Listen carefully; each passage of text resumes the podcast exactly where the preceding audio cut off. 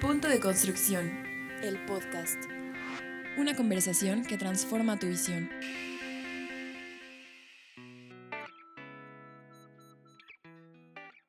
Bienvenidos amigos a un capítulo más de nuestro podcast. Y el día de hoy tengo dos invitados fantásticos que estoy seguramente les van a enganchar para poderles desdoblar y platicar sobre mil y unos tips en la industria de la arquitectura y el diseño. Me acompaña Jorge Arditi de Arditi más RDT. Muchísimas gracias por acompañarnos y hacer esta primera temporada con nosotros en las que vamos a hablar de muchas cosas, pero tu punto de vista es súper importante.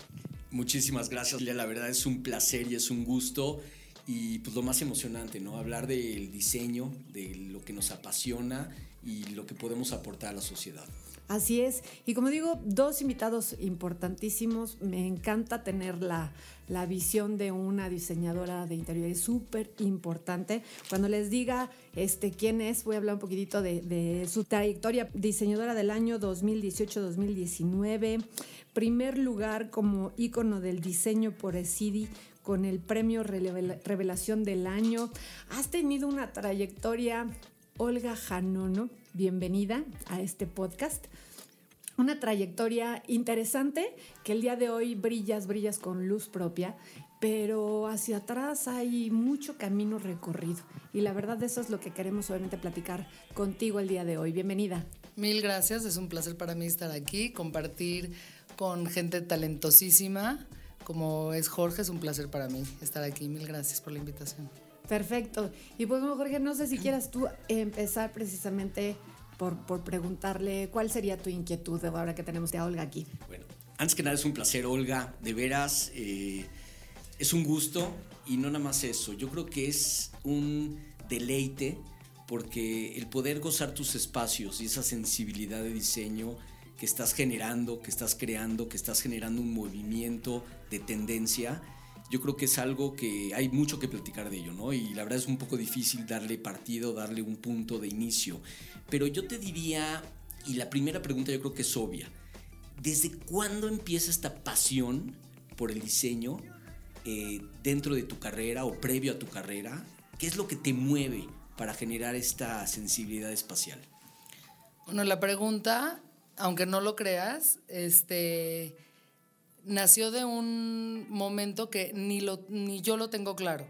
Desde niña siempre crecí en un mundo en el que iba a clases de apreciación musical, al ballet, a óperas. Eh, mi visita obligada en, en las ciudades cada vez que viajaba eran los museos. Me imagino que por algún lado se coló en mi ADN esta em, pasión y esta necesidad por lo estético. El mundo del arte hoy es quien que me mueve más que nada y tener eh, la facilidad y el talento para transmitir y transformar un espacio de una forma genuina, artística, para mí hoy es un deleite y es lo máximo que me, que me ha pasado, ¿no? Dedicarme a esto y lo disfruto muchísimo. Lo dice súper sencillo cuando habla sobre desarrollo de arte, desarrollo de identidad. Este, para, para aquellas personas que están incursionando precisamente en el área de diseño, el, el, adecuarse a los espacios, el ser creativo, el em, encontrar áreas únicas, este, es, es, una tarea del día al día. Pero ¿Dónde encuentras precisamente esa inspiración para transformar precisamente, como dices, espacios, este, colores, texturas, este, tendencias? ¿Qué haces todos los días? ¿Cuál es el día a día de Olga? Bueno, no es una receta, o sea, ni siquiera te puedo decir que, que es la misma temática o la misma metodología de un proyecto a otro. Es algo totalmente creativo y abstracto que surge de forma inesperada también lo que sí sé es que ha sido el resultado de muchos años de una educación artística y cultural continua. O sea, curso que me llega a las manos, viaje que voy a, exhibición, estar eh, presente en conferencias, cursos. Actualmente, o sea, actualmente en dos horas de hecho tengo que entregar una, una presentación. Estoy tomando un curso de Business Art en Sotheby's, en New York y hay que estar en la vanguardia. Siento que eso es, es algo muy importante, que yo lo he tenido muy presente y, y la verdad es algo que cada quien tenemos que, que, trabajar por nosotros mismos. Eso me ha ayudado a formarme tanto en una identidad como marca, como nombre, como diseñadora, un estilo propio y la verdad es que sí soy muy exigente en cuanto a temas de moda, de tendencias. Me gusta, o sea, descartar todo y empezar a generar propuestas genuinas desde algo que, que vibre conmigo. Siento que eso ha sido el hilo conductor en toda mi, mi trayectoria y mi carrera y se puede ver en la misma evolución de los proyectos. O siento que hoy estoy mucho más eh, arraigada a lo que soy, a lo que siento, a lo que me gusta transmitir sin dejarme este, llevar por, no sé, opiniones o, tendencias. Eso está...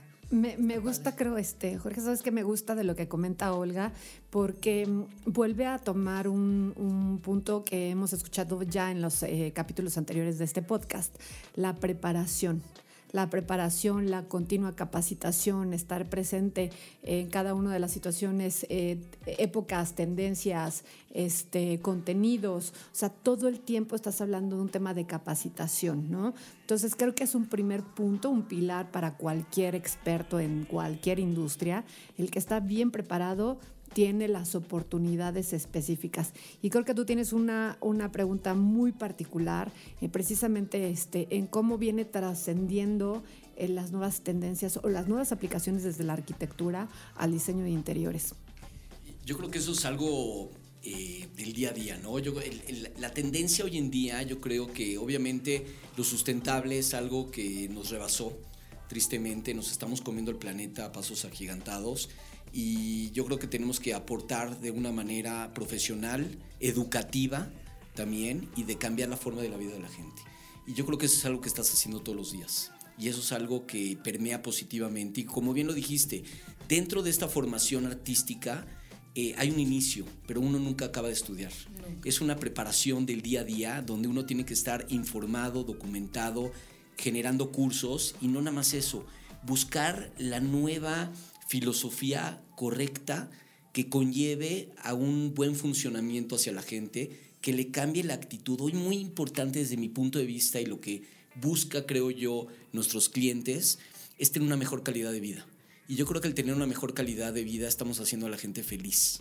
Y eso es lo que necesita nuestro México hoy en día y lo que necesita de veras la sociedad en general en todo el mundo. Y nosotros somos un hilo conductor, de alguna manera, que generamos esa sensación espacial de confort, de vivencia, de cambio de actitud. Y hoy en día, pues, un poco en la pregunta es, que, ¿cómo tú ves o en qué momento fue dentro de tu carrera profesional, en qué momento fue el proyecto que hizo el clic para poder empezar a tener esta filosofía o este lineamiento dentro de tu profesión y dentro de tu de tu futura y actual, presente y pasada este, actividad que estás haciendo muy, muy, muy bien. Creo que mm, mi trabajo va muy de la mano con mis vivencias personales, con el, momento de vida en el que me encuentro.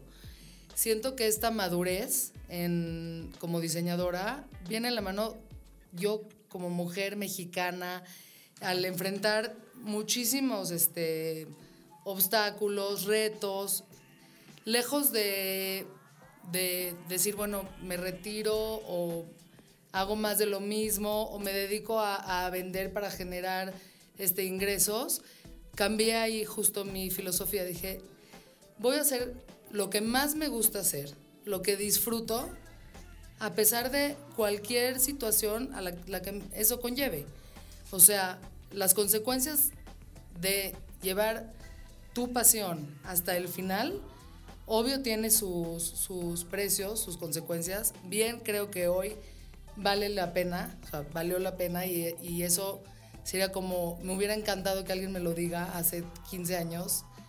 Eso siento que es un mensaje increíble para todos aquellos diseñadores, arquitectos que no sabemos bien cómo empezar ni a dónde nos vamos a, a, a encontrar dentro de 10 años Y no pasa nada, está bien no saberlo, o sea, está, está, está perfecto mientras tengamos este feeling, este motor de, de, crear, de lo que más me gusta y que coincido con Jorge totalmente es aportar en la vida de las personas. O sea, mi labor como diseñadora de interiores es tan íntimo porque se tocan muchísimos temas dentro de un proyecto, ¿no? La forma de vida, la rutina, los gustos, la percepción, este, son elementos subjetivos con los que, hasta psicológicos, con los que debemos de, tratar.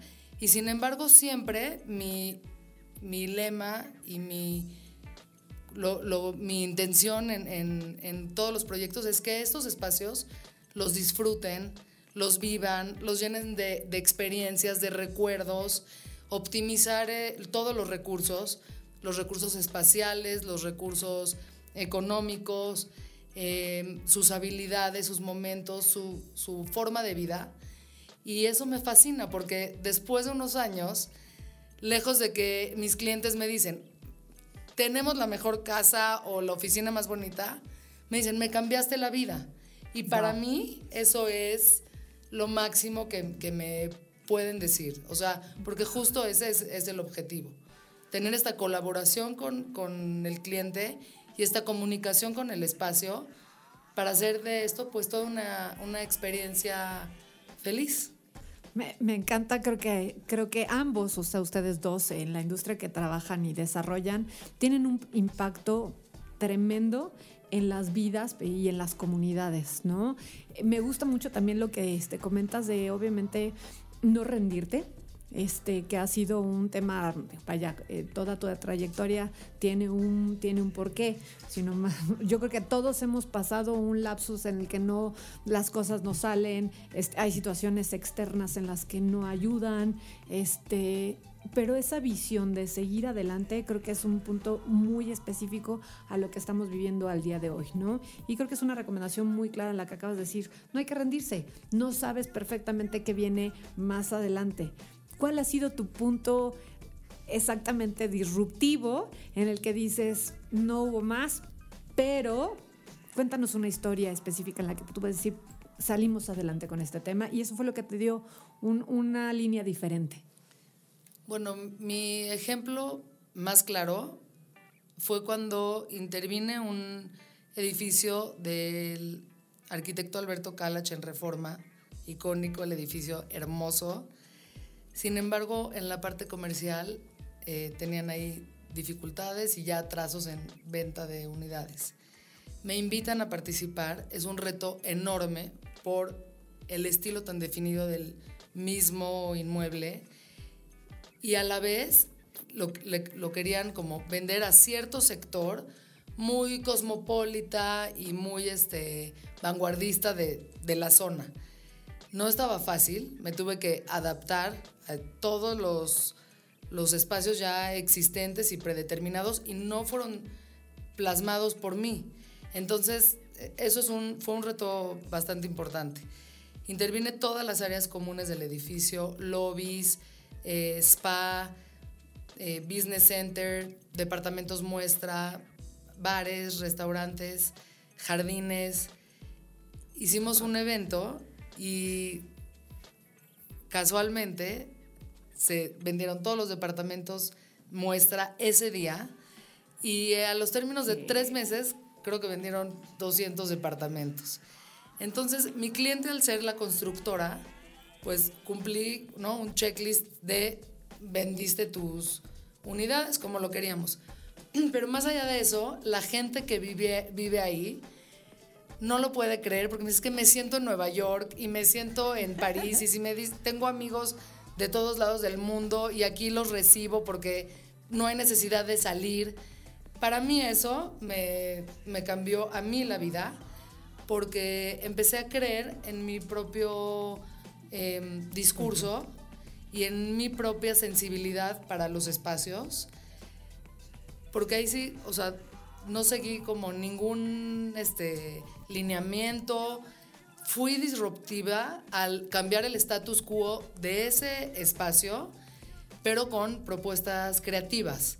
Entonces, creo que ese fue el momento en el que siento que yo misma despegué como, como creativa, como diseñadora, al ser este, mucho más propositiva y genuina con, con mis propias creencias, y mis propios gustos. está, está increíble. Jorge, la verdad es que las convicciones, la creatividad, el estar seguro de lo que estás entregando, no digo porque ustedes son los expertos y cuando nosotros vamos, vamos pidiendo algún tema, a lo mejor no se comunican con lo que ustedes están tratando de plasmar, ¿no? Entonces creo que va más allá de, una, de un tema consultivo, de estar escuchando qué es lo que el cliente quiere crear, ¿no?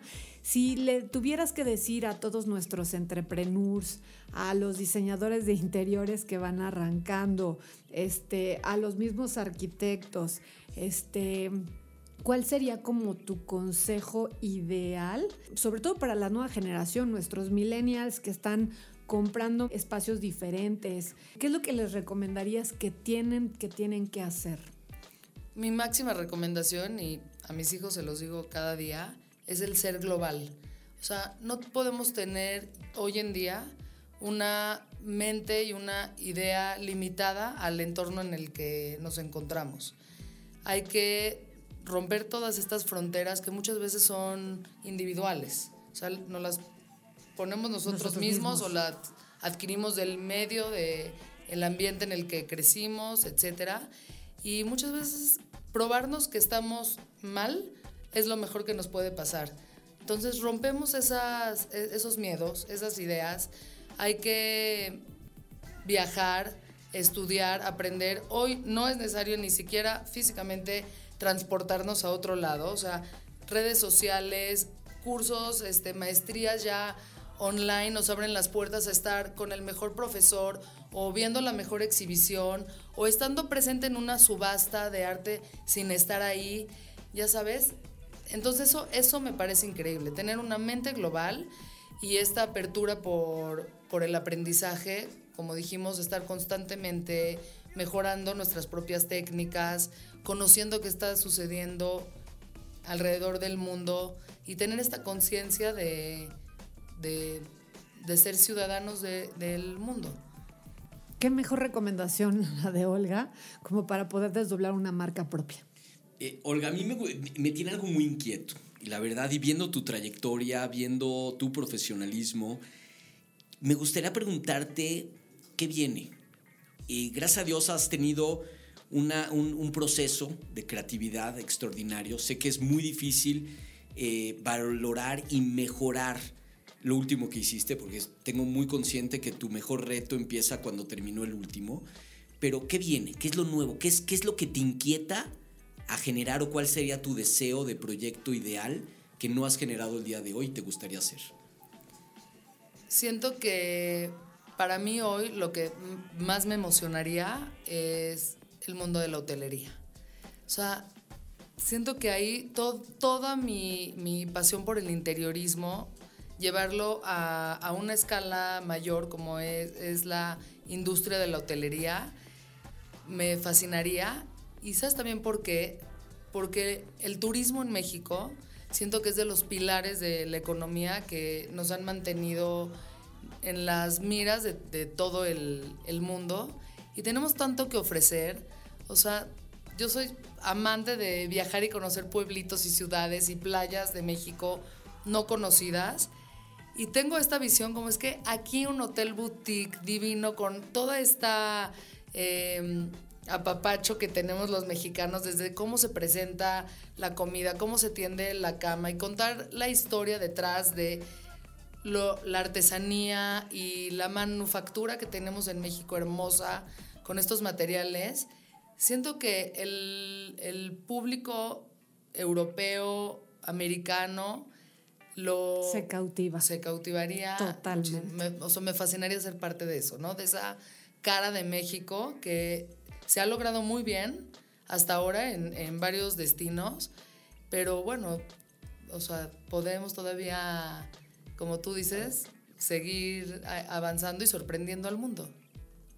Pues yo estoy más que encantada de ya ver ese espacio, porque de verdad lo dices muy bien, ¿no? La industria de la hospitalidad es una, una industria pilar este, vaya, este, cautivamos al, al, mercado extranjero precisamente con nuestros destinos y esto sería un super hit. Yo sería tu primer fan. pues, pues muchísimas gracias, Olga. Este, yo no sé si quisieras concluir con alguna idea específica este, esta, este podcast este, de punto de construcción en el que obviamente quieras, quieras algo más que agregar. Pues nada, estoy feliz de ser parte de, de la industria. Siento que las disciplinas llega un momento en que convergen todas juntas, la arquitectura, el diseño, ahora el arte. Em, muchas, muchas personas que, ven algún libro de, o algún proyecto mío, me dicen, bueno, pero ¿dónde, está esto? Entonces, siento que esa, o sea, es, ese elemento como que sorprende de que está en México y poderlo replicar en cualquier este, otra parte de, del mundo, pues nos coloca en una plataforma como país única. Entonces creo que hay que aprovechar esta situación para abrir nuestros, nuestros límites. Pues perfecto, amigos, quédense este, escuchar más, más de estos capítulos en la primera temporada de Punto de Construcción, el podcast. Y bueno, seguimos más adelante. Punto de Construcción, el podcast, patrocinado por Expo Arquitectura, construcción y diseño, del 14 al 16 de octubre, solo en Centro City Banamex. Punto de Construcción, el podcast, disponible en conexiones365.com y radioarquitectura.com.